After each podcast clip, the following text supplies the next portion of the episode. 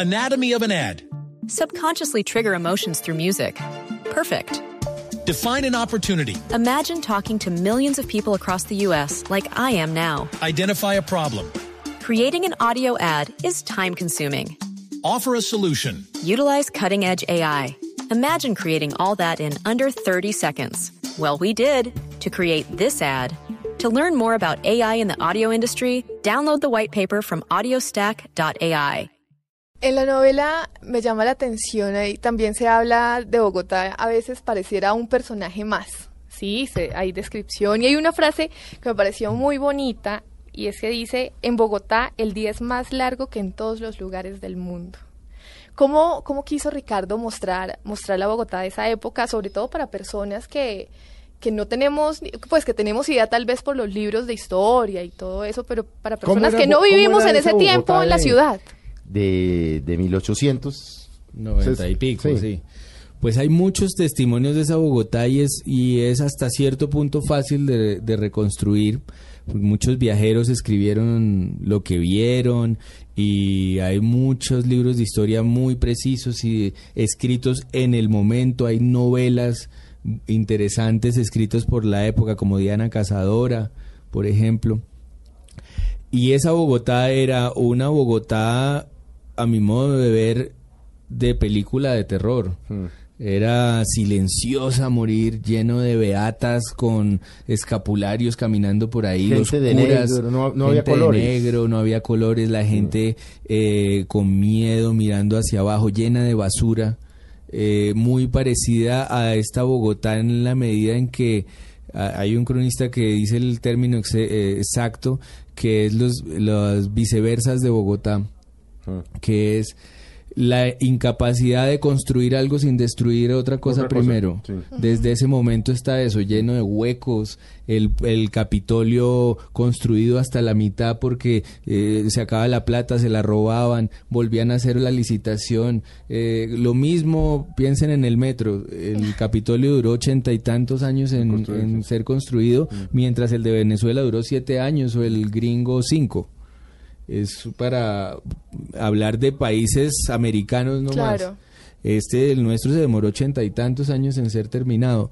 Esa Bogotá de 1896 tiene una hora en la que la gente sale a mostrarse, que es las 5 de la tarde en la mm. Plaza de Bolívar, y las señoras son sofisticadas. Los extranjeros eh, cronistas de la época tienden a decir que las bogotanas son feas, pero las indias son bonitas. Mm, que eh, están los locos que Plaza de Bolívar, que hay que recordar, era un parque. Era un parque eh, que, con, flores, con, matas, con sillas, con fuentes. Súper bonito, lleno de restaurantes también y de eh, tiendas. estaba la catedral donde está, estaba el palacio de la alcaldía donde está. Em, ¿Qué había en el costado norte? Estaban en, el costado norte, había almacenes, había tiendas y, restaurantes y había un hotel antes de que pusieran ahí el palacio, el palacio de justicia, pero eso fue mucho después.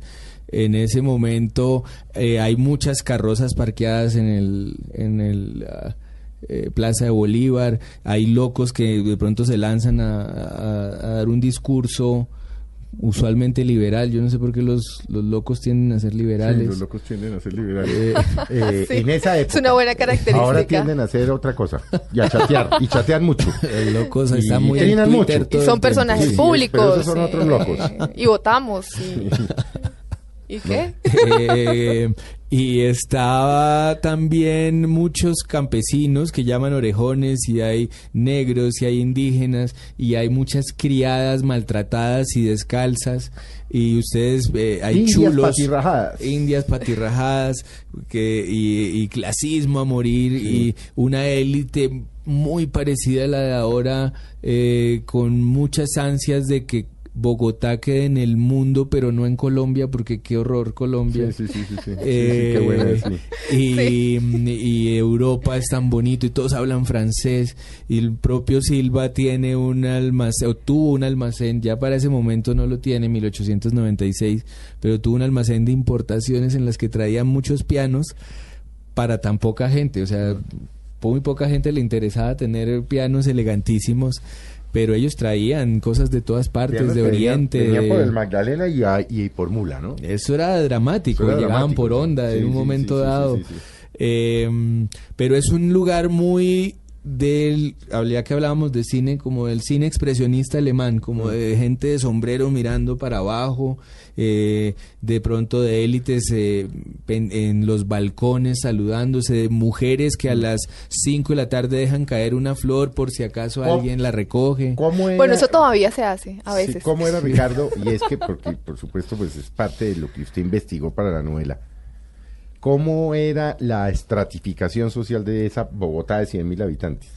Pues eh, había muy poca gente con dinero, como suele suceder en, Colombia, que eh, una gente que tenía teléfono ya en ese momento, Hmm. unas muy pocas líneas telefónicas. Llamaban a la operadora y ella comunicaba. Sí, eh, muy cultos, hay que hmm. decirlo, lado positivo con una característica que a mí me molesta mucho de, aún del colombiano, que es con una pasión eh, desmedida por el por hablar bien, hmm. por el uso correcto de la lengua, que siempre ha sido una manera de deslegitimar y de mm, y del clasismo, una una muy inteligente manera de ser clasista, que es decir que hay una gente por allá que habla muy mal mm. y que hay una élite muy culta, que lee mucho, que sabe mucho, eh, un país, como se ha dicho muchas veces, de gramáticos y más en ese momento que el vicepresidente es Miguel Antonio Caro. Mm. No, pues cómo. Eh, y los hermanos Cuervos siguen siendo muy importantes, aunque en ese momento viven en, París. Em, en fin, esa, esa élite que además tiene otra manera de, de jerarquizar y de contener a las clases bajas que, llaman ellos, que es los apellidos. Mm. Los apellidos en ese momento son tan importantes como lo siguen siendo, aunque cada vez es más ridículo alguien que se las da por su apellido, digamos, es más tonto cada vez. Pero, en ese momento sí era... en ese momento es fundamental, de tal manera que el papá de, eh, de José Asunción Silva, que se llama Ricardo Silva, curiosamente, em, era un hijo bastardo, o sea, su padre le había dado el apellido, pero no era propiamente su padre en la ley, ante la ley. Y eso, y durante muchos tiempo eso pasó en Colombia, marcó mucho a nuestra sociedad. Es la cantidad de hijos ilegítimos que han hecho este país, a los que no les dieron el apellido sus padres. Y eso, esa es la manera en que funciona esa Bogotá de ese momento. con apellidos. de acuerdo con el Código Civil, claro. la clasificación del Código Civil en esa, en esa que es de 1853, 51, 53 eh, hablaba de los hijos ilegítimos, legítimos y naturales. Eso hasta hace muy poco. Hace muy poco, hasta los 70. Todavía sonaba el derechos de los hijos. Eh, pero esto se, se manejó así, con ustedes no tienen el apellido y ustedes no saben hablar. Y eso era una élite muy pequeña, después venía una gran población eh, que trataba de emerger eh, salir adelante, que eran los artesanos. Los artesanos, los hijos de los maestros. Los hijos de los maestros. El talabartero, el eh, sastre. tal cual, con sus eh, billares o con sus chicherías o con algunos con sus librerías. Em, y después una población todavía muy cercana a la esclavitud, que eran los orejones y los esclavos y las criadas que eran tratadas de una manera despiadada. Eh, Caicedo Rojas, un cronista de la época, muy amigo de Ricardo Silva y de José María Vergara y Vergara y de los grandes cronistas de la época, tiene una clasificación de las criadas que, que, uno no lo puede creer. En ese momento, claro que no era políticamente incorrecto, en ese momento era, lo que era. lo que era. Y yo me cuidé mucho en la novela de no volverla políticamente correcta, de que fuera como era la época. ¿Cómo era esa clasificación?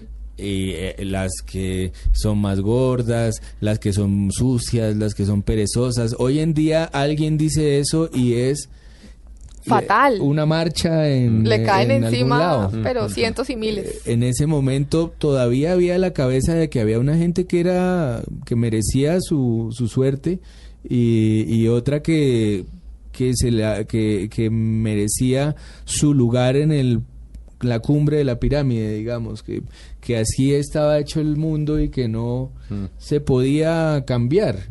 Y esa es esa Bogotá muy mezquina y por eso el título del libro muy envidiosa porque hay muy poca gente que lo tiene todo y mucha que no sabe por dónde llegar. Los artesanos se rebelaban de vez en cuando y ese en ese momento los liberales y los conservadores dejaban de ser liberales y conservadores y eran eh, una élite muy unida defendiendo su propiedad de los artesanos. Los artesanos siempre unían a los liberales y a los conservadores en el momento de la verdad y se notaba que lo único que los diferenciaba realmente era qué tanto iban a misa, finalmente, qué tan cercanos eran de los curas, que realmente eran los que mandaban, me parece. Ya en 1896 empezaban a recuperar todo su poder y, y lo que se llamaba la regeneración era justamente que los curas recobraban, recobraran las riendas de la sociedad. Bueno, ahora, pues ya que hablamos del título del libro, pues hablemos de la envidia. Lo, tal como lo dice, eso es algo completamente de ese entonces y completamente de ahora, ¿sí? Y también se habla como de esa, de ese espíritu muchas veces envidioso de los bogotanos y yo creería que de, de los colombianos y del mundo, ¿sí? Sí, yo sí creo Es que, una condición del colombiano, ¿no? que es muy colombiano. El tema de la envidia, se muere Muy uno de la rabia con el- porque al de al lado le va mejor, porque el otro es más exitoso.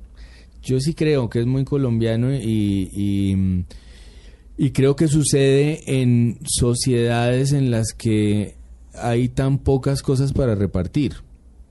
Un ejemplo para entenderlo que, que es muy fácil es el mundo cultural o el mundo académico, donde la gente se odia a muerte usualmente. A muerte. pero Y a las muerte, críticas o en el son arte, en el mundo del terribles. arte. En el arte, en el mundo En- académico, en el mundo literario. cultural, en el mundo de los penalistas, por ejemplo. Sí.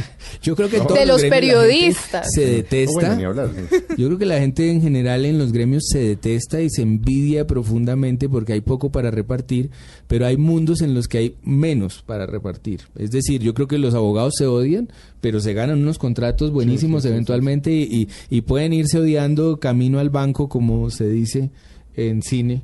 Eh, eh, o los ingenieros se detestan, pero les sale una obra gigantesca y se llenan de plata y se pueden odiar, pero tienen plata. El problema en la academia o en el mundo cultural es que se odian y no hay plata. Entonces no hay Peor. retribución, o sea, lo único que les sí. queda es su ego para defender Sí, sí, sí, y, e invertir y decir que sí, que tal premio se ganaron y unas Sí, cosas sí, muy Que el doctorado en no sé dónde. y muy que- deprimente es porque son muy pocas cosas a la hora de la verdad y muy pocas maneras de estar en paz con uno mismo. Es- Entonces, eh, eh, ya llevado a Colombia, en Colombia hay mucho para repartir, pero no lo, no, lo tienen muy pocos. Eh, y esto no es eh, mayor análisis, es evidente, digamos, no. eh, hay muy poca gente que tiene y mucha gente que no, y, y es muy fácil sentir que lo que los demás logran nos lo están quitando a nosotros. Como que lo que alguien tiene fue porque me lo quitó. Eh, muy pocos tenemos la inmensa suerte de sentir que nadie nos está quitando nada, pero eso es una suerte en Colombia, que uno diga, yo no quiero la vida de nadie más, pues eso a mí me alivia mucho, pero, pero no es nada fácil, es suerte, podría no ser así. Podría uno sentir, pero yo quiero ese premio, yo quiero esas ventas en mis libros, o, eh, pero, pero sí, es, ya está uno en terrenos de la suerte en Colombia de, para no sentir eso.